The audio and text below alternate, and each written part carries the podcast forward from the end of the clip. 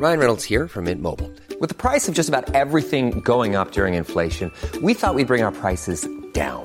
So to help us, we brought in a reverse auctioneer, which is apparently a thing. Mint Mobile unlimited premium wireless. Ready to get 30, 30, bit to get 30, bit to get 20, 20, 20, bit to get 20, 20, bit to get 15, 15, 15, 15 just 15 bucks a month. So, Give it a try at mintmobile.com slash switch.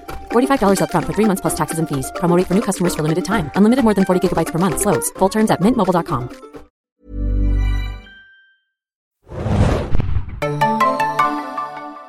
Herzlich willkommen, liebe Zuhörer, zu einem neuen Serienjunkies Podcast. Äh, mein Name ist Axel und ich bin im Studio mit der Hanna, hi. und dem. Adam, hallo. Und wir wollen heute gemeinsam über die neue FX-Dramaserie The Strain sprechen. Äh, die ist gestern gelaufen, also Sonntagabend gelaufen bei FX. Und ähm, ja, wird zeitnah zu iTunes kommen, wahrscheinlich so circa 48 Stunden später. Oder iTunes früher, wenn man Glück hat. übrigens, ne? Genau, iTunes Deutschland. ähm, ja, und das ist ein recht interessantes Projekt. Also, es ist halt eine neue Vampirserie und ich denke mir da immer, brauchen wir noch eine neue Vampirserie? Wirklich? Also, äh, wart ihr offen jetzt für eine neue Vampirserie? Habt ihr da irgendwelche Vorbehalte dagegen gehabt oder wie war es bei euch? Also ich muss ja gestehen, Vampirserie denke ich jetzt sofort eigentlich nur an True Blood Vampire Diaries. und Vampire Diaries, Ja. was ich beides nicht mehr gucke, muss ich ganz ehrlich gestehen. Und das eine ist ja mehr so Teeny, das andere ist mehr so, ich weiß nicht, Softporn kann man es so nennen. Ähm, Glaube ich, hat doch seine letzte Staffel jetzt, die siebte, ne, True Blood. Ja. Ich muss gestehen, ich fand Vampir-Sachen, sei es Bücher, Serien, Filme, eigentlich immer ganz spannend. Ähm, und ich denke, als ich hörte Vampirserie Guillermo del Toro, dachte ich, yay, super. Aber die Frage ist, ist es wirklich Vampirserie oder ist es eher irgendwie Horror oder irgendwas anderes? Eher Das so eine biologisch-chemisch angehauchte Epidemiologie-Serie. Aber Adam, sorry, du wolltest auch was sagen zu Vampiren. Äh, ja, es geht mir ähnlich wie dir, dass ich auch bei dem Namen Guillermo del Toro her hellhörig wurde. Es gibt ja jetzt auch noch From Dust Till Dawn als Vampirserie, ne? wo es auch so ein bisschen Stimmt. eher in die Richtung hier jetzt Ja. geht, wie hier die Vampire präsentiert werden. Ähm, ich schaue immer noch Vampire Diaries. Äh, ich habe nie wirklich True Blood geschaut. Ähm, ja, also ich meine, warum nicht? Vampirstoff ist halt immer äh, potenziell interessant, finde ich. Also Ja. ich werfe auf jeden Fall immer einen Blick rein. Ne? Also, äh, ihr habt schon gesagt, Regie de, äh, Guillermo del Toro, äh, den kennen wir alle aus, äh, aus dem Kino vor allem. Ähm, Hellboy, Pacific Rim, Äh, Blade Pan's 2. Labyrinth. Bei Blade 2 hat er sogar schon einen Vampirfilm gemacht, ne? Ja. Ne? Also er ist auf jeden Fall äh, der richtige Mann für sowas, würde ich jetzt mal sagen. Ähm, er hat zusammen mit Chuck Hogan das Drehbuch geschrieben für die Auftaktepisode und die basiert auf äh, äh, der Comicvorlage der beiden, die auch The Strain heißt. Stimmt das? Und der Roman von Der Roman, genau. Und der Roman, genau. Und äh, als äh, weiterer Executive Producer ist auch noch Carlton Cuse am Start, äh, den wir natürlich kennen von Lost und Bates Motel. Bates Übrigens, Motel. wo ich schon mal die Ehre hatte, ich glaube, es war eins meiner ersten Interviews äh, Hm. hier in Berlin zu interviewen, Carton Cues. Also schaut mal, irgendwie sehen Junkies Interview Carton Cues. Ganz tief ins Archiv schaust. Das war, ja wirklich, ich glaube, das ist schon echt ein paar Jährchen her, aber er war so reizend. Ich dachte immer nur so, Karten, nimm mich mit, nimm mich mit nach. Rette mich aus dem dunklen Berlin. Carlton Cuse ist ja sowieso sehr prophylaktisch gerade am Werken. Der macht jetzt auch noch die äh, Le Revenant Neuauflage, die amerikanische. Die für Neuauflage von der Neuauflage von der Genau. Neuauflage. Und den kennt man vielleicht auch aus Nash Bridges noch als Autorin. Hm, okay. Ja, ich nicht, aber. Ja, und hier Bates Motel, Ja. ne, hat er ja auch äh, ge geshowrunnert. Ja. Ich weiß gar nicht, wie er das alles macht. Also Ich irgendwie vier Serien gleichzeitig irgendwie zu buckeln. Ja, so ein Producer-Credit, das heißt ja auch jetzt nicht unbedingt, dass man da jeden Tag am Set sein muss. Oh, Ja, er ist ja Doch. Showrunner, oder? Nee. Showrunner sind Nee, Del Toro und aber von, Hogan. von Bates Motel Von Bates Motel, ja. Achso, ja, ja, das stimmt. Ja. Und er wirkte sehr intelligent im Interview. ja, Hannah hat einen kleinen Old Man Crush auf Carlton Hughes.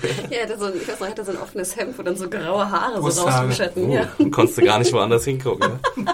Ich habe auch Augen, Frau Huge. ähm, ja, die Hauptdarsteller sind äh, Corey Stoll, ihn kennen wir aus House of Cards.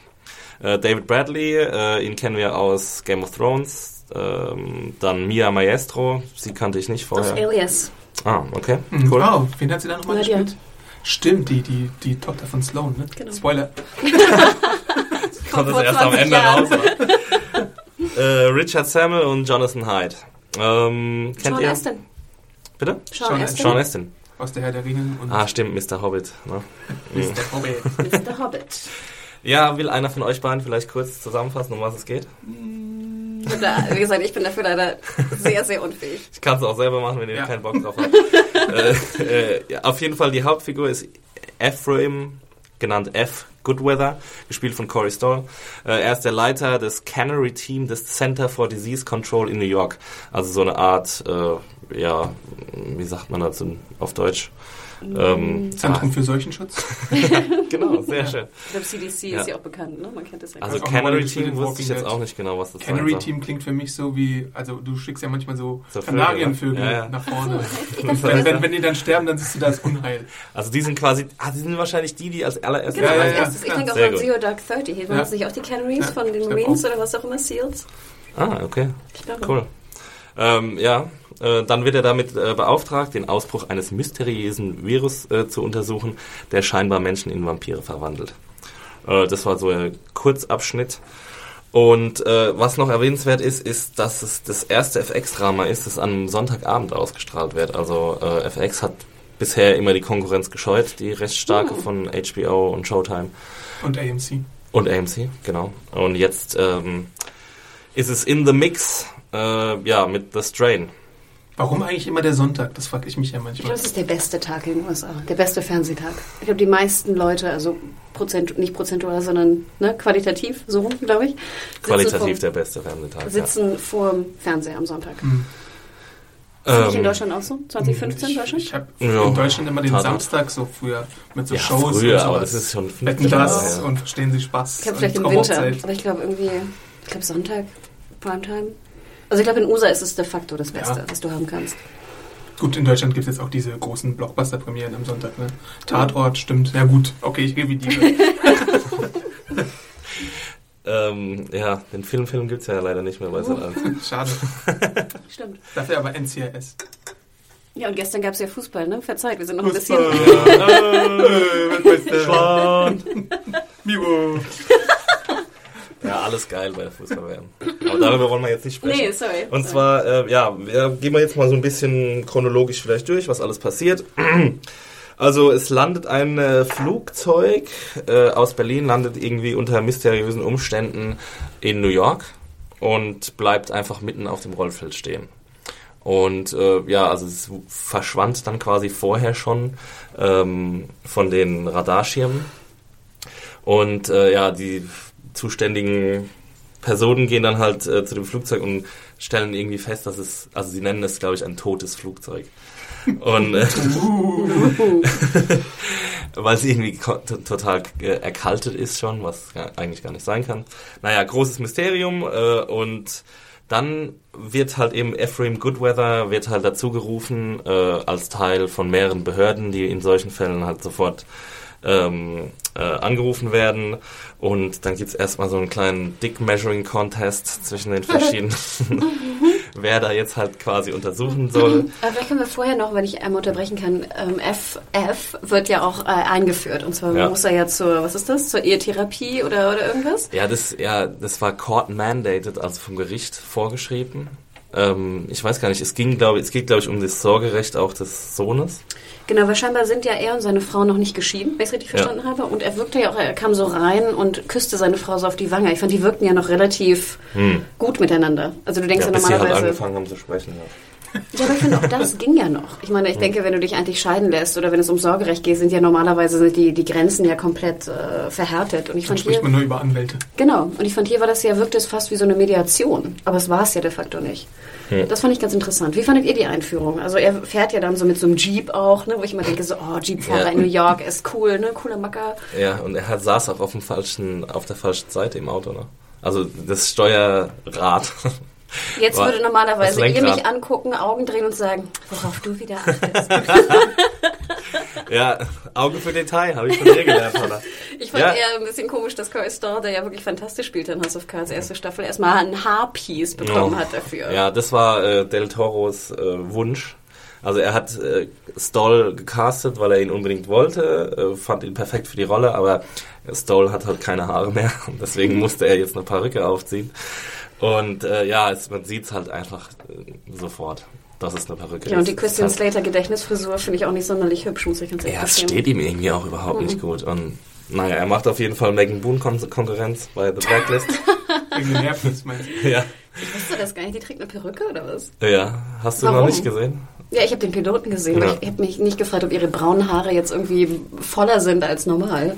Oder hat sie eine Glatze Ja, sie hat, glaube ich, ähm, zu kurze Haare gehabt, als sie angefangen haben zu drehen. Und dann sollte sie halt längere Haare haben. Aber so lange hat sie doch gar nicht. Sie hat doch so schulterlange Haare oder so, oder?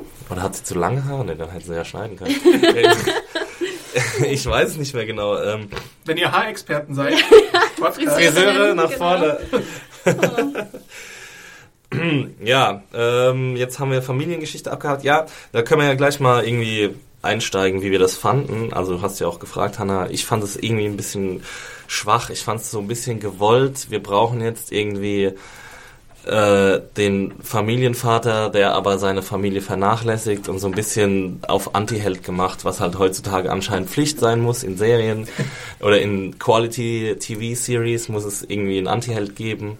Und das war mir, kam mir alles ein bisschen zu gewollt drüber. Also ich weiß jetzt nicht, warum wir noch die Familiengeschichte von ihm brauchen. Ich glaube, die Serie könnte auch sehr gut leben ohne jetzt diese Backstory. Es muss ja bewiesen werden, dass er halt so ein toller Forscher und Doktor ist, ne? dass er dafür leider seinen geliebten Sohn und seine eigentlich geliebte Frau, weil er, er mag sie ja wirklich ganz gerne, ähm, ich wollte gerade sagen misshandelt, aber nein, das stimmt ja gar nicht, sondern missachtet. So, ne? so rum geht's.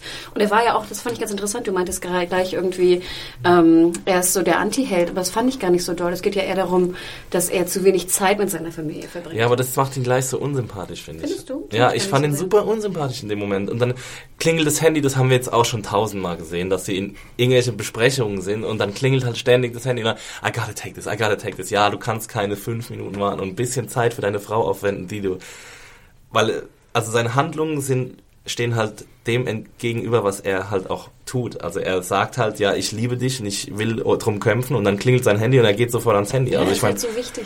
ja, aber das kann, man kann doch auch den, die Wichtigkeit dadurch ausdrücken, dass er halt einfach der Chef von dieser Behörde ist und dadurch ist es doch schon relativ offensichtlich, dass jemand wahrscheinlich der Beste ist. Wie siehst du das, Adam? Fandst du etwa wirklich dargestellt worden wie ein Anti-Held, wie ein klassischer Anti-Held, oder war das eher der geschäftstüchtige Doktor des CDC? Also ein Anti-Held würde ich jetzt, glaube ich, nicht in den Mund nehmen. Vielleicht gebrochener Held, gebrochener Mann, keine Ahnung, irgendwie so. Das, das, du musst ja irgendwie immer so Schwächen haben in so FX-Produktionen, glaube ich. Ne? Anders Ja. geht's ja gar nicht. Du hast hier Diane Krüger in die Brücke, die irgendwie, was hat sie für eine Krankheit? Autistin. Äh, Genau, aber das finde ich ja schon Oder ein bisschen Asperger. härter. Ne? Also ob du Asperger hast oder viel arbeitest und Workaholic bist, finde ich irgendwie schon einen Unterschied. Ja, aber auch so hier äh, The Shield und was hat äh, FX alles für Serien gemacht? American Horror Story, du hast da immer irgendwie Mhm. Leute, die ein bisschen kaputt sind. Ja, aber ich meine, nur um des, der Kaputtheit willen ist es für mich kein, keine gute Charakterzeichnung. Also ich finde halt, ähm, Aber hättest du lieber gehabt, dass er irgendwie Alkoholiker ist, dass er Nein, drogensichtig ist? nein, er soll halt einfach, ich weiß nicht, es geht hier in, es ist eine Serie, es ist jetzt keine hard-boiled Crime-Drama-Serie, sondern es ist halt einfach eine Fantasy-Serie. Und da brauche ich jetzt nicht diese krass tiefe Charakterisierung, die ich vielleicht bei Sopranos brauche oder sowas. Weil es da nur um die Figuren geht. Hier geht's um freaking Vampire und deswegen, weißt du, deswegen passt es für mich halt irgendwie nicht rein, diese Ge- Familiengeschichte. Ich, das ist so für mich so voll der harte Schnitt zu der sonstigen Handlung und äh, ich fand das halt auch den schwächsten Teil irgendwie. Ich meine, warum, warum soll ich mich jetzt dafür interessieren, dass der Dude irgendwie Probleme mit seiner Family hat, wenn in New York gerade irgendwie ein Vampirvirus am Ausbrechen ist? Also, why do I care? Sorry. Also ich gebe dir recht, ich fand es auch relativ schwach. Ich fand es aber okay, weil es nicht so lang war. Hm. Ne? Auch der Sohn war Gott sei Dank nicht so lang. Ich finde ja immer so Kinderrollen. Also, oh nein, Ich finde ja immer so Kinder so furchtbar. Ja, ich habe auch mir aufgeschrieben, Put so that on a box. Kinder, Komma, Hashtag Nerv. Sorry. Hannah, Nichts- äh, nichts kinderfreundliche gegen Kinder, aber ich bin wirklich für Kinder Nichts in gegen Serien. Kinder, aber ich hasse sie. Nein, ich mag Kinder wirklich, aber Kinder in Serien finde ich immer schwierig. Ähm, aber ich fand es ganz gut, weil es war ja wirklich extrem kurz hier. Ne? Ich meine, die Sache Mhm. mit der Frau waren, was waren das, drei Minuten, wenn überhaupt, wenn überhaupt. Ich fand viel schlimmer die andere Storyline, auf die wir wahrscheinlich gleich zu sprechen kommen, und zwar diese Affäre, Love Interest bez bezüglich zwischen ihm und Nora. Ja, das muss natürlich auch sein. Ich meine, das war von der ersten Sekunde an klar, äh, dass als die beiden sich in die Augen geguckt haben und ja, du hast ihr nichts, äh, ihr nichts erzählt von unserer Affäre und bla bla bla. Und ja, da ist halt auch so ein Moment, wo man sie gerade in Unterwäsche dastehen sieht und sie ihre Hazmat-Suits. Ich hatte so eine, so eine, so eine, so eine Erinnerung an ähm, Star Trek Enterprise, wo die sich doch immer so in diesen, ähm, wo die auch immer in Unterwäsche stehen und sich sauber machen. Habt ihr das immer gesehen, Enterprise? Wir sind jetzt nicht so tracky. Raus hinfort mit euch, hinfort mit euch. Na gut, aber lassen wir es. Aber ähm, ich fand es, wie gesagt, ich fand die Familie nicht schlimm. Ähm, ich bin gespannt, was da noch passiert. Also ob sie nochmal eine Rolle spielt oder ob, wie du schon Mhm. sagst, in dem ganzen Vampir äh, New York-Ding einfach überhaupt keine Rolle mehr spielen. Oder werden sie Ja, jetzt nur infiziert? ich glaube schon, so? dass sie jetzt noch eine Rolle spielen. Das ist ja gerade das Problem. Also, oder sie werden halt, ja, gut. Wir schauen einfach mal. Ich meine, das soll sich jetzt auch nicht so negativ anhören. Das waren wirklich nur kurze Szenen. Hast du schon recht, Hannah. Also, es war, ähm, hat nicht viel, keinen großen Teil der Episode ausgemacht. Aber noch eine kurze Frage, wenn ich es noch einmal fragen darf. Ich fand diese Szene mit dem Flugzeug schon relativ spannend. Also Ja, ich finde die- die, ja. die Vorstellung, also erstmal fand ich, war die Szenen im Flugzeug fand ich war relativ gut, die Anfangs. Also es beginnt im Flugzeug mit ne, den Stewardessen und oder der Stewardess und dem Piloten. Ich finde es sah gut aus, Anflug. Ich fand natürlich, die Echo war viel zu große Sitze für eine Echo, aber äh, egal.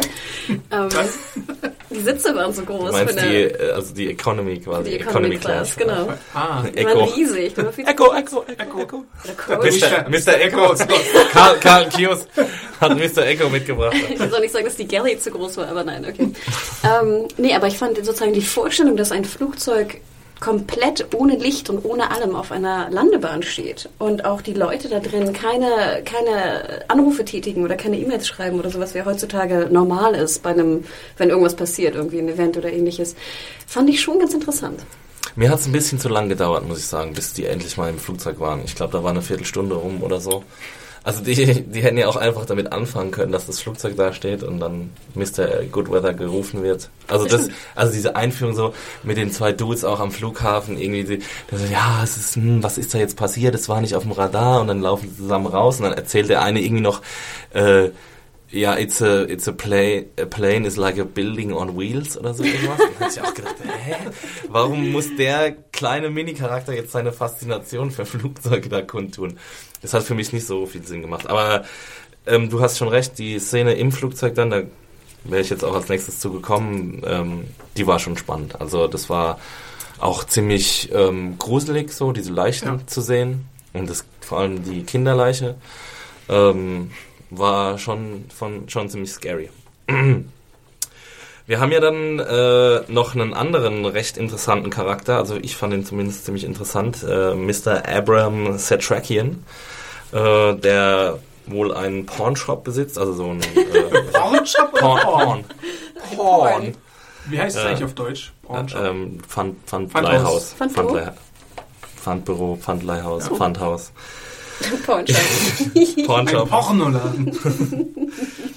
Und äh, ja, er wird halt eingeführt als dieser badass Old Dude, der irgendwie sich auch nicht von zwei äh, über Verbrechern, ich, sorry Leute, Dieb- Dieben? Dieben äh, äh, überwältigen lässt oder einschüchtern lässt. er hat halt in der, im Keller hat er eine geheime Kammer und äh, da hat er so ein komisch, also da spricht er erstmal mit sich selbst und er hat ja auch das Voice-Over am Anfang und am Ende von der Episode.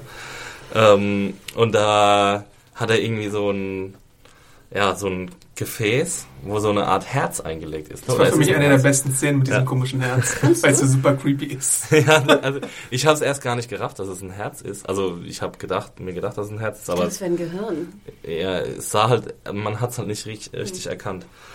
Ähm, ja, und dann spricht er auch mit diesem Gehirn, äh, mit diesem Herz, sorry. und äh, füttert das Herz auch mit seinem eigenen Blut. Und Das äh, cool, ja, das war halt der erste Hinweis darauf, dass es halt irgendwas mit Vampiren zu tun haben muss. Blut und so. Weil, kurze Frage, gibt es irgendwas ekelhafteres als irgendwie so irgendwie so ein Fötus oder irgendwas irgendwas in einem Was Glas? eingelegt Genau, was eingelegt ist in so einem Glas. Ich finde, das ist ekelhaft. Ja, Ja. war schon ziemlich creepy. Also, ja. Das, ähm, das hat mich so ein bisschen an Pans Labyrinth erinnert, diese kleinen animierten Figürchen, die da rumgesprungen sind. Oder an den Vorspann aus American Horror Story, wo du auch so Kinder Oh, kannst ja. und so. Aus der ersten Staffel, Ja. ja. Ja, ja das äh, war schon alles ganz nett. Ähm, wenn der halt ein bisschen weniger mit sich selbst geredet hätte, wäre es, glaube ich, noch ein bisschen besser gewesen. Ähm, er hat dann auch so einen so einen Gehstock, den man als Schwert benutzen kann. Ähm, und ist, wie am Ende der Episode rauskommt, ist er Holocaust-Überlebender. Also er hat so eine Nummer auf den Arm tätowiert.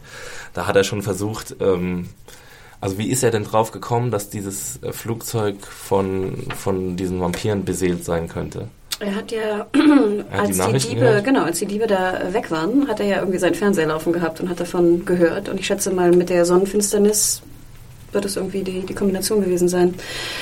Nur kurze Info vorweg, ich habe das Buch äh, reingehört, deswegen weiß ich von der Sonnenfinsternis. Und falls ihr darauf geachtet habt, Aber wenn war man das so in der den, Pilotepisode Ja, wenn man den ersten? Shot guckt, ähm, sieht man so ähm, Banner, so Poster, wo über die Sonnenfinsternis berichtet Mhm, wird. ja. Ne? Das war so der erste Shot über Aber New das York. war das Einzige, wo es quasi das Einzige, thematisiert wo es wurde. thematisiert wurde, genau. Also, wenn man da nicht, nicht aufmerksam drauf geguckt hat, dann wusste man es ich dachte, du bist Mr. Aufmerksam. Ja, anscheinend ja nicht.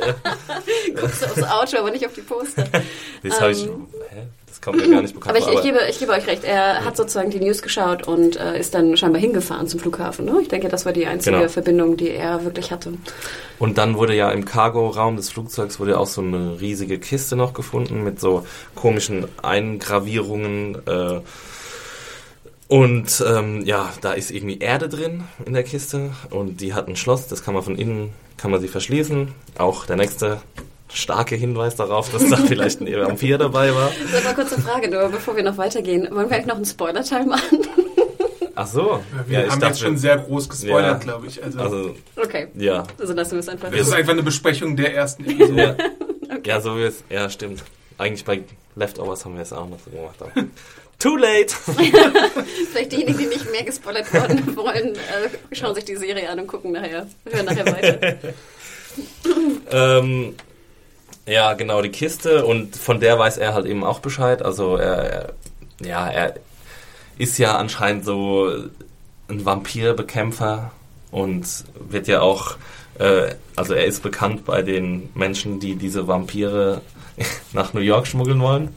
Ähm, die sind da zwei Männer namens Thomas Eichhorst oder Eichhorst oder was auch immer und Eldridge Palmer. Und äh, die sind bei einer Corporation, bei einem Unternehmen namens Stoneheart, haben anscheinend sehr weitreichende Verbindungen zu Polizei und Strafverfolgungsbehörden und Politik und so weiter. Und die wollen eben diese Vampire jetzt von Berlin aus nach New York schmuggeln.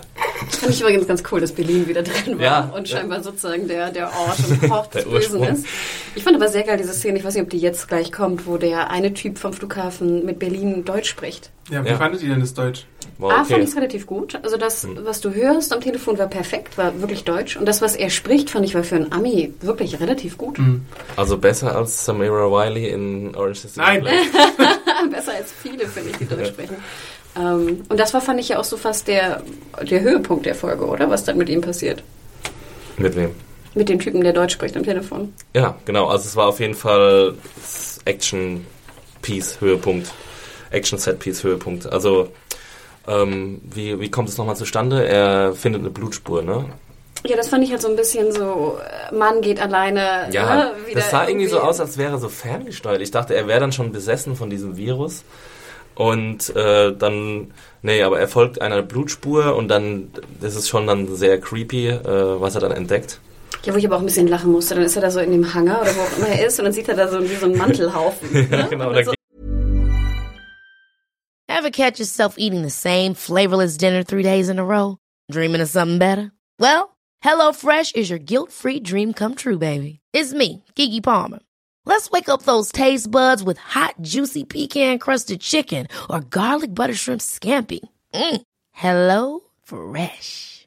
Stop dreaming of all the delicious possibilities and dig in at HelloFresh.com.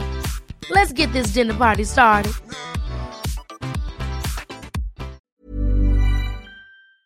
Der halt voll nah oh, dran. genau. What the hell? Und dann halt kommt dieses Riesending da raus. Das fand ich aussah wie so eine Mischung irgendwie aus dem Harry Potter Bösewichten da, diesen Voldemort. Seelen, nee, Seelensaugern.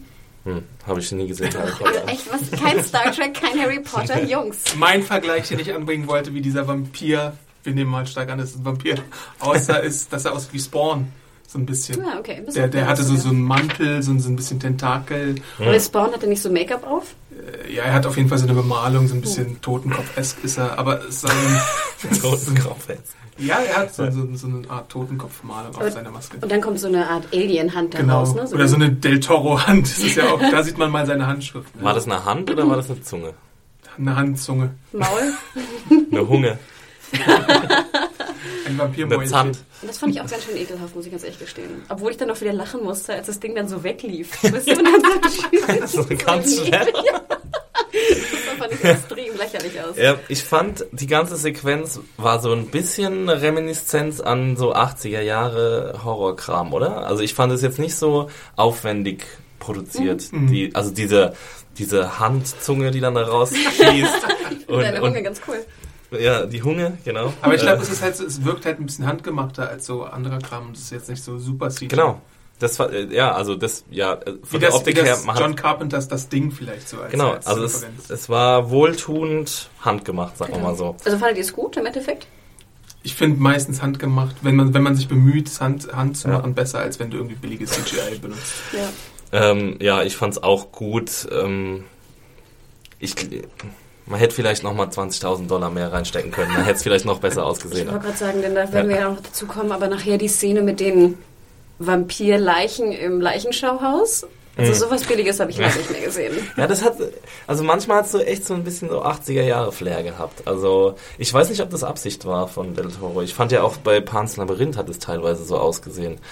Ähm, jetzt bei Pacific Rim nicht, aber Und Ja, Pan's Labyrinth ist ja auch schon ein paar Jahre her, ne? Wann war das? Ja. 2005 oder so? hm, ja, so in den Dreh, ja. Na gut, aber ich muss ganz ehrlich gestehen, für mich war das fast ein bisschen enttäuschend und ich wusste es ja auch schon von dem, von dem Trailer und wir haben ja auch einen, einen Juli-Planer gemacht bei, bei YouTube mit Carlotta, wenn ihr mal reinschauen wollt. Ich denke immer so, Vampire sind für mich halt nicht das. Für mich Ja. ist ein Vampir das anderes. Und ich finde es nicht schlecht, wenn man damit bricht mit den Erwartungen, aber irgendwie finde ich andere Vampire, die jetzt irgendwie, ich weiß nicht, besonders schön sind und viel Sex haben und den Hals beißen, aller True Blood oder selbst aller Vampire Diaries irgendwie geiler. Ja, aber das finde ich gerade gut daran, dass sie, also ja, dass sie halt einfach mal eine neue Richtung gehen wollen. Also neu in Anführungszeichen. Ja, okay. Also ich meine, es sind, auf mich macht es stark den Eindruck, als wären es so Zompires. Also so, so eine Mischung aus Vampiren und Zombies, wie du sie auch bei From Dusk Till Dawn siehst oder wie du sie auch bei 30 Days of Night gesehen hast zum Beispiel. Dass sie so ein bisschen äh, animalistischer sind, ein bisschen zombie-esker. Du hast in der einen Szene hast du es ja ganz krass, wo sie dann auf einmal alle diesen einen Mann da anfallen, Ja. wie so wie so so ein Schwarmwesen. Das oder fand ich doof. Ja, das ist. Ja, ich meine, wenn man Virus hört, denkt man ja auch erstmal an Zombies, ne? Also so mit Vampiren ist es ja eigentlich nicht so stark in Verbindung gebracht. Ähm, Aber kurze Frage, gibt es den Ausdruck Zompires? Ja, ich glaube schon. Also wir haben Hunger und Zompires, okay, Hashtag übrigens. Hashtag Vampires. ähm, ja, also sie gehen schon so ein bisschen, wie sagt man da, also so ein bisschen von der wissenschaftliche Warte, äh, wissenschaftlichen Warte auch dran an das ganze Ding. Ich meine, natürlich, die Hauptfigur ist Virologe ähm, und ja, sie, sie haben auch einen großen Teil der Episode dreht sich halt drum um die Na Nachforschung, die sie anstellen. Also es stellt sich dann, also sie finden dann erstmal im Flugzeug so kleine Würmchen. Äh, Kurze Frage dazu. Du findest jetzt so ein Würmchen. Alles ist irgendwie unter Biohazard und was auch Ja. immer. Würdest du dann wirklich mit deiner Gummihandschuhhand zu dem Maul von dem Würmchen gehen? Ich hätte doch voll Schiss, dass der mich beißt und da Aber ein reinbeißt. Würmchen, du würdest doch jetzt nicht einen Würmchen verdächtigen, dass er dir irgendwie in die Hand beißt. Ja, aber nochmal, das gesamte Flugzeug mit irgendwie 200, 300 Leuten, die sind alle tot. Irgendwas ist da passiert. Na gut, dann vielleicht nicht. So, Guck mal, und ein dann Würmchen. hast du, genau, guck mal, ein Würmchen. Oh, machen wir mal halt Das könnte ja natürlich auch hin. eine normale Made sein. Du, du verdächtigst da ja irgendwie. Nee, sie haben, sie haben gesagt, Normale das ist wahrscheinlich das, woher es kommt. Ja, da war ja auch Erde und so in der Nähe von den Würmchen. Also die ich- Erde haben sie ja vorher schon in dem Ich Sarg würde das. Würmchen sofort in die Glasbox schmeißen und äh, das ist nicht mit meiner Handschuhhand da irgendwie Würmchen in die fingern. Glasbox. ja. Ähm, ja, dann entdecken sie noch, dass jedes Opfer den gleichen Einschnitt am Hals hat und dass aus ihren Wunden keine Blut kommt und es auch keine Blutgerinnung gibt in den Körpern, sondern äh, in den Leichen, sondern so eine weiße, quasi fluoreszierende Flüssigkeit rauskommt. Ähm, aber dafür gibt's dann ja keine Erklärung. Es passiert dann nur noch, dass ähm, diese Organisation Stoneheart und ihre Handlanger schaffen es dann irgendwie erfolgreich, den Sarg da wegzuschmuggeln mit der Erde ähm, aus dem Gelände und der eine Typ von, von der CDC ist wohl auch geschmiert oder wird zumindest erpresst und äh, ermöglicht denen halt diesen, diese Schmuggelaktion. Kurze Klammer, da musste ich auch lachen, als in sein Team vorgestellt wird. Ne? Haben wir erstmal die wunderschöne Doktorin, Ja. die erstmal eine Brille aufgesetzt kriegt und hinter ihrem, vor ihrem lockigen Haar. Und dann Den, Sean? Astin auch gleich eine Brille auf, ne? So das, das, die Brillenschlangen. I am smart. Genau. Und ich fand auch ganz ehrlich, ich fand sie war ja äh, hier, die Schauspielerin, hätte mir nochmal aufgeschrieben, wie sie hieß. Ähm, Mila Maestro. Fand ich ja bei Alias gar nicht so schlecht, hat sie mich irgendwie nicht gestört damals. Ähm, aber jetzt als Doktorin, wer hat ihr bitte abgekauft, dass es eine Doktorin sein soll? Ja, und ich habe den äh, Dialekt oder den Akzent nicht ganz verstanden. Also war das irgendwie Absicht, den so heavy zu machen? Hat oder? einen Dialekt? Ja, super krass. Also Was denn, also Hispanic so oder was? Ja, so halb Hispanic. Am Anfang wusste ich nicht, ob sie jetzt irgendwie aus dem Ostblock kommt oder ob sie Hispanic ist oder was sie jetzt irgendwie Oh, genau. sie heißt, ich guck nochmal, Dr. Nora Martinez. ja, Also soll das wahrscheinlich Hispanic sein. Genau. Und ich glaube, irgendwann spricht sie auch Spanisch, genau mit Ah, ja, stimmt, ja. oder Französisch. Ah, das fand ich ja potenziell ganz gut, dass sie äh, jetzt Latina ist oder irgendwas. Aber ganz ehrlich, sie guckte da auch immer so und dann sagte sie immer irgendwas und es war so wie so, wie so eine Soap, so ein Soap geguckt Ja. hatte sie irgendwie drauf. Also das fand ich schon ein bisschen Ja, schade. das Drehbuch war auch ein bisschen dürftig. Also äh, es war jetzt nicht schlecht oder so. Die Story war schon ganz okay erzählt, aber ich fand die Dialoge waren teilweise schon recht holprig und auch so öfter mal haben sie halt einfach die Dinge ausgesprochen, die eigentlich klar sein sollten durch die durch die Handlung. Oder würdest du mir da widersprechen, Adam? Nö. Du bist so schweigsam heute. Ja, ich, ich fand den ganzen Pilot halt so zäh, deswegen. Ja, ich, hätte ihn halt gerne, ich hätte ihn gerne gut gefunden, aber es, Ja. es wurde halt so schwer gemacht. Mhm. Gerade bei den Beteiligten. Also irgendwie ist es ist da für mich auch nichts oder wenig visuell herausstechendes, was ich so von Del Toro erwarte, wenn ich in den Del Toro-Film gehe. Da möchte ich irgendwie so, so kleine Viecher haben oder kleine äh, Hintergrundgags oder sowas, wie bei Pacific Rim, wo dann irgendwie eine Apparatur mit so einem Blasebalg betrieben wird. Sowas hat man hier halt irgendwie gar nicht. Das war so 0815 plus ein bisschen Suspense. ja. Da muss ich sagen, das fand ich eigentlich ganz angenehm, dass jetzt nicht alles so Hightech-Monitore fliegen durch die Luft und wir haben 10.000 iPads, die Ja, ich find's ja auch gut, dass es projizieren und so. Das fand ich ganz gut, genau. Und ich fand diese, diesen fluoreszierenden Look ganz schön, ne? wenn sie da mit diesem Hm. UV-Lichter irgendwie, ich finde das so aus, als ob sie so Spermaflecken sehen. Da hast du natürlich wieder dran gedacht. ich fand das so aus wie, nochmal diese Show bei MTV, wo sie dann Ah, mit so ja. Home Mit so Invasion nicht, Schwarzlicht, aber ja. so, ne? So sah das aus, finde ich. Ähm, aber ja, ich, ich gebe euch recht. Ich fand, man hat, ich hatte relativ hohe Erwartungen und im Endeffekt war es irgendwie so 0815, hätte irgendwie auch eine schlechte Akte X-Folge sein können. Ja, auch Oder so von der äh, Regieumsetzung, ne? Folge, ey. Also dafür, dass es? Guillermo del Toro war, äh, war es ein bisschen enttäuschend. War halt wenig, wenig das herausgestochen hat. Ähm, wie, also habt ihr das verstanden, diese Relationship, diese Beziehung zwischen, zwischen Ike Horst und Palmer? Die, also ich habe das nicht ganz verstanden, was der Palmer für ein Typ ist. Irgendwie. Ich, Ja, ich habe also so wie- verstanden, dass er irgendwie die, die Apokalypse oder wie auch immer jetzt das, das Vampirwesen zu bezeichnen ist, irgendwie bewusst geholt hat. Oder versucht Ja, erneut also- die Apokalypse Genau, das, aber so bringen. die richtig, die Motivation von den beiden hat man jetzt auch nicht verstanden, ne? Also, oder, Weltuntergang. Den Meister zugeholt. Genau, genau, genau, sehr Bram Stoker, ne? Ja. ah. Ähm, auch diese Augen, ich fand das da irgendwie so, ich, ich weiß nicht, ich fand, ich fühlte mich, mir war es teilweise zu trashy. Und zwar, wie du schon sagtest, nicht so Pacific Rim witzig trashy, sondern es funktionierte irgendwie nicht so ganz. Aber was es Sterne wird würdet ihr vielleicht dann geben? Ich bin mir nämlich noch unentschlossen, was ich in der Review schreiben soll. Ich frage mich ja, ob sozusagen so der Mainstream-Gucker von FX es irgendwie geil findet.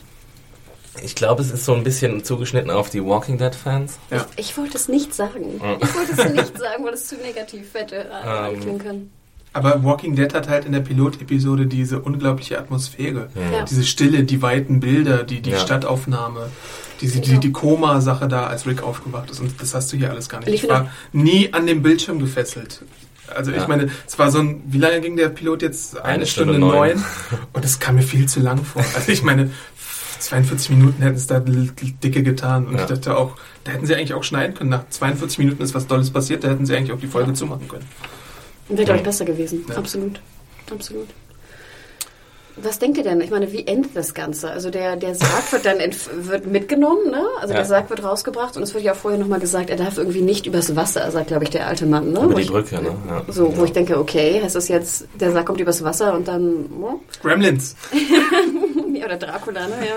Aber dann fährt er ja trotzdem über die Brücke, Genau. ne? Der Dude. Also da könnte man sich fragen, was passiert. Und dann wird ja noch hier, wie du schon sagtest, seine, seine Vampires äh, stehen auf, äh, wo ich, oh, es sah so lächerlich aus. Diese Frau, die den offenen Brustkorb hatte, wo dann noch so die, die Klammer drin steckte.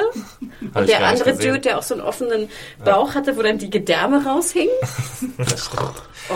Ja, da haben wir ja auch nochmal so ein pumpendes Herz gehabt, ne? Und mit den Würmchen und alles. Genau, der Gerichtsmediziner wird dann überfallen von den Zombies. Von den Vamp- was war das? Vampires. Vampires und der, der kleinste der Vampires, äh, die kleine, wie hieß sie, Betty, Emma, Emma, kommt dann zu ihrem Daddy zurück, ähm, flasht nochmal kurz mit ihren Augen, wie es äh, Mr. Eichhorst auch ein paar Mal getan hat. Das will ich vor. Und dann gibt's nochmal, dann gibt's, also die, die Episode ist ja eingerahmt von so einer narrativen Klammer. Ähm, also am Anfang stellen sie irgendwie die zwei menschlichsten aller Bedürfnisse oder das Mensch, menschlichste aller Bedürfnisse ist Liebe und das stellen sie so gegen Hunger. Also quasi das erste Gefühl, das der Mensch kennt, ist Hunger, aber das einzige Gefühl, das der Mensch kennt, was ihn von, unterscheidet von den Tieren, ist Liebe. Und am Schluss geht's dann irgendwie nochmal um Liebe. Und das habe ich irgendwie nicht so ganz verstanden, warum jetzt diese starke Konzentration am Anfang und am Ende auf das Thema Liebe, weil Vielleicht ist ja die Liebe das Heilmittel gegen den Vampirvirus. oh, oh mein Gott. Oder wie bei Captain Planet, Liebe ist die stärkste aller Mächte. Stimmt. Ja, dann äh, wäre ich sofort kann, raus. kann dein Mr. Eichhorst und wie der andere heißt, keine Liebe empfinden. Und deswegen holen sie den großen Meister. Nur Also er sie wollen kann Liebe empfinden, oder wie? Genau. Ja, und deswegen die Storyline mit seiner Familie oder was war das? Ja, das, äh, ich weiß nicht, das habe ich halt überhaupt nicht verstanden. Habt ihr das irgendwie besser verstanden? Also ich muss dir recht geben. Ich finde immer, wenn du mit so einer, mit so einer, ähm, wie heißt das, Offscreen-Stimme anfängst, die irgendwas blaht, dann sollte das Bla schon ganz äh, inhaltlich wertvoll sein. Ja. Sonst lass es einfach weg. Ne? Ja. Wenn es sozusagen nur The Hunger und, geht. Und es sollte was mit der Folge zu tun haben. Ich fand es mit dieser Liebe hat gar nichts mit der Episode Nö. an sich zu tun gehabt, gar nichts. Hat, und dann, dann denke ich mir so, ja, warum äh, brauche ich das jetzt? Also diese Erklärung. Kommt vielleicht ja noch was, aber ich meine, eigentlich muss man dann, wenn man eine gute Pilot-Episode produzieren will, muss man das ja dann auch schon in die Pilot-Episode reinpacken. Ich gebe dir absolut recht. Ich weiß auch nicht, was es damit auf sich hat. Ich denke, dass es, es war ein Stilmittel, wo sie dachten, vielleicht können wir noch ein bisschen Anspruch und Quality TV reinbringen, indem wir eine Offscreen-Stimme ähm, nutzen. Ach, ich, ich muss aber nochmal zurück sagen zu den Mädchen. Ähm, oh, ich fand, es war auch so, äh, Les Revenants erinnerte ich mich dran, aber es war auch irgendwie blöd. Also ich fand dann so der, dieses trashige Haus, so Gespensterhaus, dann sahst du wie nochmal so ein, so ein Blitz in der Reflexion, dann kommt das Mädchen zur Tür herein. Es war irgendwie Dann sieht so, man voll lang sein Gesicht nicht, sondern Genau. es ist so im Schatten drin. Papa! Genau, Papa, je suis froid. Oder irgendwas sagt sie, ne? genau. Dann spricht er noch Französisch. Also, das waren so Sachen, wo ich echt dachte so, oh, sie nö. ist genauso kalt wie das Flugzeug am Anfang. Weil ich denke, genau, hättest du es runtergeschnitten auf 43 Minuten und hättest du mehr so diese Suspense-Geschichte mit irgendwie Flugzeug, Tote an Bord, sich nicht melden. Wenn es einen Tick runtergedeilt hättest, glaube ich, hätte es ganz gut funktionieren können. Und wenn du, vielleicht auch, was ich ja immer wichtig finde bei solchen Sachen, wenn du den, das Böse nicht wirklich siehst. Hm. Jetzt sehe ich halt da so, so ein Ding mit, mit Hunger im Umhang. Nee, habe ich da jetzt Angst vor? Nö. Das ganz schnell wegrennen kann. Genau, genau. Wir sind jetzt trocken. ne? Und dann hier diese, diese schlechten äh, Vampir, zum, zum Vampires äh, in dem, in dem Medical äh, Dingsbums. Und ich fand, man sah zu viel. Je weniger man sieht, umso besser. Ja klar, also der größte Suspense ist ja immer da durch die Unwissenheit quasi. Mm, ja, willst du noch dein Thing machen, Hannah? Ja, mein Ding. Und zwar wollte ich es eigentlich vorweg machen, aber wir hatten ja keinen Spoiler-Teil, deswegen werde ich es jetzt nochmal kurz sagen. Ähm, und zwar, ihr Lieben, wir haben einen Sponsor für die aktuelle Folge bekommen. Und zwar ist der Sponsor audible.de. Und ihr wisst es ja vielleicht auch, Audible ist äh, Deutschlands größter Anbieter von Audio, Audiobüchern, ähm, ja, Audiobüchern eigentlich aller Art. Ähm, ich weiß nicht, ob Comics mit drin sind, ich glaube eher nicht, aber sozusagen alles, was in Buchform da ist, äh, wird auch fast alles... Es gibt ja auch zu Comics so, rum, so äh, Genau. Bücher. Walking Dead, Rise of the Governor Aber gibt es zu Comics Hörbücher? Ich meine, Ja. es macht das Sinn? Also sozusagen nicht Comics ge- vorgelesen, die Seiten, sondern wie Adam schon sagte, mehr so Background-Bücher Ja. Ach so, halt, okay. ähm, die es dazu gibt. Oder halt auch Verfilmungen von äh, äh, Bücher von Verfilmungen gibt es zum Beispiel auch. Genau. Genau, genau. Und dieses Mal ähm, haben wir halt äh, das Sponsorship von Audible bekommen. Und zwar könnt ihr auch ähm, für äh, die Anmeldung eines Probeabos ähm, ein kostenloses Hörbuch euch runterladen. Und zwar könnt ihr dies auch unter einer eigenen URL machen. Und zwar audible.de slash Serienjunkies. Also schaut vorbei. Ähm, es gibt, wie gesagt, ein klasse Angebot. Ihr könnt äh, auch The Strain runterladen, beziehungsweise auf Deutsch Die Saat. Ich habe mir auch den Anfang angehört, vielleicht auch deswegen mein Spoiler zur Sonnenfinsternis, die in den Roman auf jeden Fall einen größeren, eine größere Wertstellung hat. Was aber ganz interessant ist, finde ich, weil wir sind ja auch alles mehr so Synchronazis, könnte man sagen. ähm, aber ich habe mir die deutsche Variante angehört, die echt einen guten Sprecher hatte. Und zwar war das David Nathan. Ähm, Tim aus unserer Redaktion kannte den sogar und meinte so, ja, das ist die Johnny Depp-Stimme. Ich bin leider mit Synchronsprechern überhaupt nicht bewandert. Aber interessant fand ich auch das Original, wenn ihr lieber die englische Variante euch anhören wollt, spricht Ron Perlman. Ron fucking Perlman. Ne? Und ich denke, das hat ja auch mit Guillermo del Toro hat er ja sogar auch Verbindung, ne? War er nicht Hellboy? Hellboy. Genau. Hellboy war, ja. Und bei Ähm, Sons of Anarchy hat er mitgemacht. Genau, und ich sehe immer schon dieses Kind vor mir, ne? Das wird wahrscheinlich schon eine ganz gute Aber das Stimme hat ja gerade nichts mit Del Toro zu tun. Na und? Ach so. Er- Na arbeitet- und? Er arbeitet sehr oft mit Del Toro zusammen. Also bei äh, Aber hat Pacific Rim hat er mit Del mitgespielt. Ja Del. Toro, da war Ja. Hellboy. Ich meine Sons of Anarchy. Ach so, nein, nein. Das hätte Ähm. mich jetzt überrascht. Aber deswegen, sozusagen schaut vorbei. Wir sind sehr dankbar für, für Audible die Unterstützung. Also www.audible.de slash Serienjunkies. Ähm, ja, das war's von mir. Cool. Ähm, ja, ich habe jetzt auch eigentlich nichts mehr, was ich abgrasen will. Äh, ich habe mir noch aufgeschrieben Timer. Äh, die haben irgendwie so einen Timer laufen, was ich auch relativ überflissig fand. Unten Also- so bei den Angaben. Ja. War das ein Timer oder war es nur die Nee, Uhrzeit? kein Timer. Die Uhrzeit, ja. Sorry. Ja, das war halt wie früher bei Fringe und Akte X, ne? Immer so Ja. Ort, düt, düt, düt, düt, Ja. eine Uhrzeit, düt, düt, düt, düt. Und das fand ich Ah, aber ganz cool. Dann hörtest du so klick und dann war, so einmal der Umschwapp. Das fand ich Mhm. ganz cool. Okay. Ja, ich meine, bei 24 macht das halt Sinn, aber warum brauche ich die Uhrzeit? Ja, das macht halt immer, ich finde, aber bei so Ausbrüchen halt ist ja eigentlich die Zeit immer wichtig. Ja. Und das fand ich auch ein bisschen schade, weil natürlich, wenn so ein CDC-Einsatz ist, dann ist ja Zeit unfassbar wichtig, ne? wegen Outbreak und Sicherung und sowas. Und ich fand eigentlich, dass auf der, auf der ähm, wissenschaftlichen Ebene auch ähm, das Strain ziemlich versagt hat. Ja, ich finde das zum Beispiel ganz spannend, wie so ein Outbreak ist Ja. und wie das dann geschützt wird und was du alles machst für Mittel. Und hier war das alles so lax. Ja, und sie haben auch gar nicht thematisiert, dass sie wenig Zeit haben Nö. oder sowas. Also Und das Würmchen hat ihn fast den Finger gebissen. das Würmchen, immer wieder das Würmchen. Der mit Würmchen. We have no time. Ähm, ja, okay, dann machen wir einfach mal ein abschließendes Fazit, würde ich sagen. Ich bin soweit durch, wenn ihr noch was zu besprechen habt. Adam, was würdest du sagen? Schaust du noch die zweite Folge? Vielleicht, Boah, Adam ist schon am Zweifeln. äh, vielleicht schaue ich sogar noch mal die erste Folge, weil ich heute ein bisschen abgelenkt war. Aber äh, ähm, ich werde es vielleicht nochmal versuchen. Die ist ja dann auch hoffentlich nur noch 42 Minuten lang und dann kann man das auch Also mehr ja 56, gut, bei? FX wäre ich mir nicht so sicher. Die haben oft, oftmals, mittlerweile haben sie ja oftmals Überlänge. Ich bleibe eine Folge noch dran und dann mal sehen. Also ich werde mir das auch noch mal ein bisschen äh, weiter anschauen, beziehungsweise ich werde auf jeden Fall das Hörbuch zu Ende hören bei audible.de slash ähm, aber ja, ich war auch ein bisschen enttäuscht und ich weiß nicht genau, ich bin nicht so der große Guillermo del Toro-Fan. Ähm, also nochmal vielleicht für, für diejenigen auch, die sonst sich fernhalten von solchen Inhalten, weil sie sonst zu gruselig finden oder so. Ich fand Pan's Labyrinth, Pan's Labyrinth fand ich furchtbar früher. Ähm, also wer denkt, das sei so gruselig, dem sei gesagt, nein, schaut es euch an. Es ist, Das ist schon eher TV-gruselig. Genau, ne? es ist nicht wirklich gruselig. Ähm, Und ich finde es ein bisschen schade, weil Corey Stoll fand ich wirklich bei House of Cards fantastisch. Und jetzt mit seinem Fake Hairpiece und seiner Fake Romance mit hier Dr. Nora Martinez. Oh, Martinez! Es, ja, es, es nervt mich irgendwie. Aber ich bin trotzdem, es nervt mich so sehr, dass ich mir die zweite auf jeden Fall anschauen werde. Watching. genau, um zu gucken, wie es weitergeht. Ähm, ja, also ich würde sagen, wenn du Sterne, wenn ich Sterne vergeben sollte, würde ich echt so zweieinhalb sagen. Oh, ist schon. Ja, ich.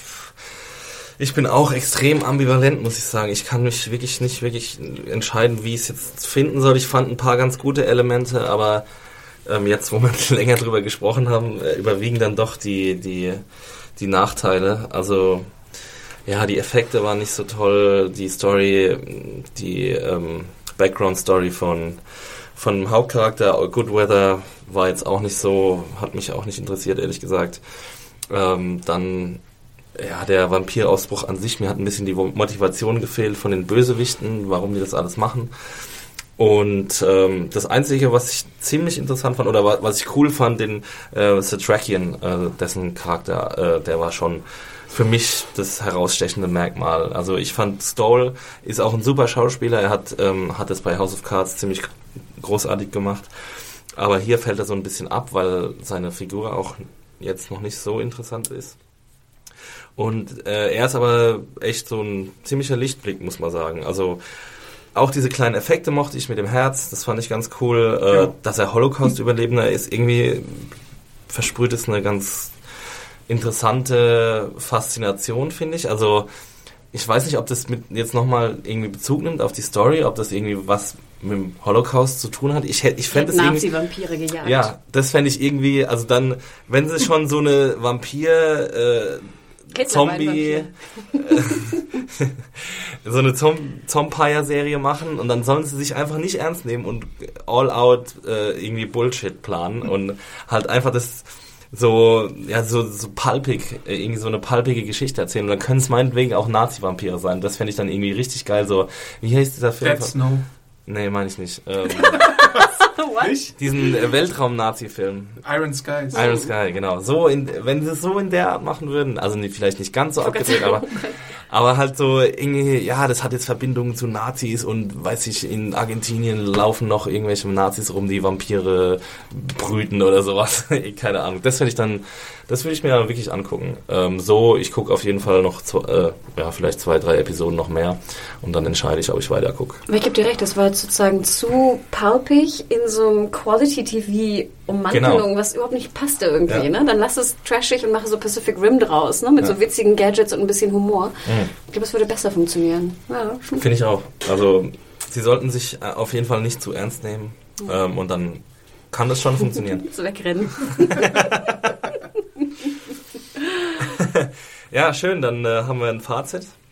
Ähm, ja, ihr könnt bei uns kommentieren äh, unter dem Podcast-Artikel, unter meiner Review, die ähm, Montagabend veröffentlicht wurde oder noch wird. ähm, Oder bei iTunes natürlich auch. bei iTunes, bei YouTube, äh, auf unseren ganzen Kanälen. Ähm, ja, Und Twitter. und Twitter. Twitter. Twitter brauchen wir noch. Adam, wo finden wir dich? Ich bin Awesome Art bei Twitter. Ich bin Media Whore bei Twitter. Willst du das noch buchstabieren? Wie immer. M-E-D-I-A-W-H-O-R-E. Danke. Und Bitteschön, ich bin Max Stiel, echt bei Twitter. Und ja, wir werden uns vielleicht sogar diese Woche nochmal hören. Es wird einen Podcast zu äh, einer neuen Staffel von 24 geben. Yay! Piep, piep, piep. Okay, bis zum nächsten Mal. Ciao. Ciao. Ciao.